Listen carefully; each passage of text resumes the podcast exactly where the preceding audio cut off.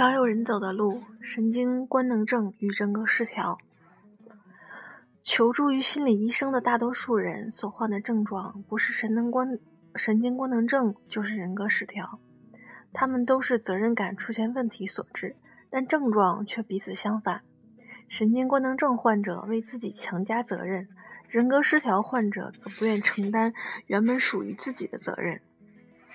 与外界发生矛盾时，神经官能症患者认为错在自己；人格失调患者则把错误归咎于旁人。那位酗酒的军官认为责任在冲绳的环境，而不在他自己；而那位军人妻子则认为自己无力面对孤独。我在冲绳工作期间，还接待过一位患有神经官能症的女士，过度的寂寞让她难以忍受。她说。我每天都会驾车到军属俱乐部，希望结识到新朋友，可那个地方总是让我心烦意乱。我感觉其他军人妻子都不愿和我在一起。我想，我一定有什么问题。我的性格可能太内向了，我无法理解我为什么不受欢迎呢？他以为自己的寂寞完全是自己性格怪异的结果。治疗发现，她的智商高于常人，进取心也比一般人强烈，这才是她和别人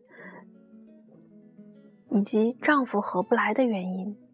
她终于意识到，寂寞并不是她的错，她做出了更适合自己的选择。不久以后，她和丈夫离了婚，回到大学校园，一边读书一边抚养孩子。她如今在一家杂志社当编辑。嫁给了一位事业有成的出版商。神经官能症患者常常把“我本来可以”“我或许应该”“我本不应该”挂在嘴边。不管发生什么事，他们都觉得自己能力不及他人。人格失调症患者则强调“我不能”“我不可能”“我做不到”。他们缺少自主判断和承担责任的能力。治疗神经官能症比治疗人格失调容易得多。因为神经官能症患者坚信问题应由自己负责，而非别人和社会所致；而人格失调症患者则顽固地认为问题和自己无关，他人和外界才是罪魁祸首。不少人兼具神经官能症和人格失调症，统称为人格神经官能症。在某些问题上，他们把别人的责任揽到自己身上，内心充满内疚感。而在另一些问题上，他们却拒绝相信责任在于自己。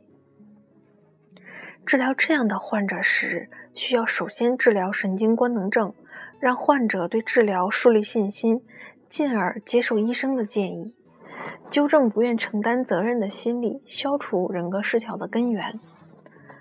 几乎所有人都患有不同程度的神经官能症或人格失调症，因为在复杂多变的人生道路上。判断自己该为什么事和什么人负责，这是一个永远存在的难题。解决这一难题的过程会让我们感到痛苦，所以我们才会有回避的倾向。正确评估自己的角色，判定自己该为哪些人、哪些事负责，既是我们的责任，也是无法逃避的问题。在某种意义上，所有的孩子都患有人格失调，都会本能的逃避责罚。兄弟姐妹打架，大人追究起来，所有的孩子都会忙不迭地推卸责任。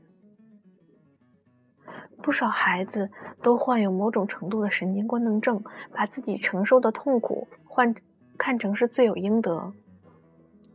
缺少关心的孩子自惭形秽，认为自己不够可爱，缺点大于优点。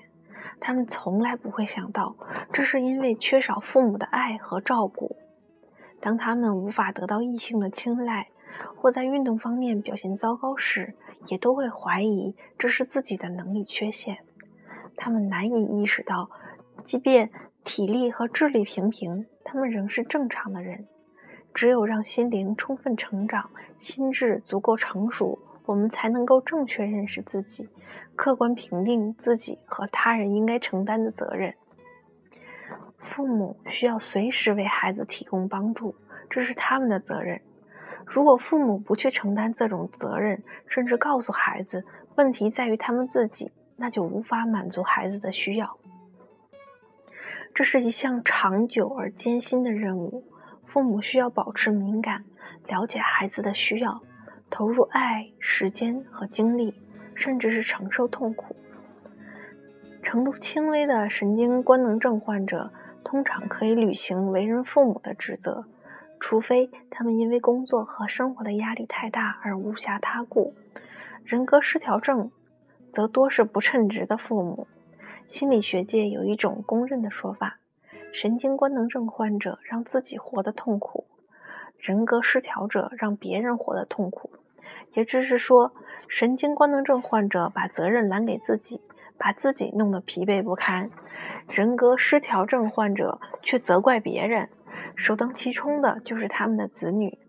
他们不履行作为父母的责任，不给孩子必要的爱和关心。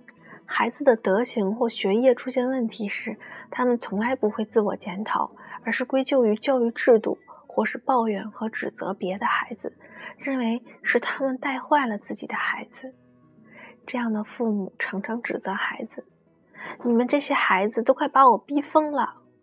要不是你们这些捣蛋鬼，我才不会跟你们的爸爸妈妈结婚。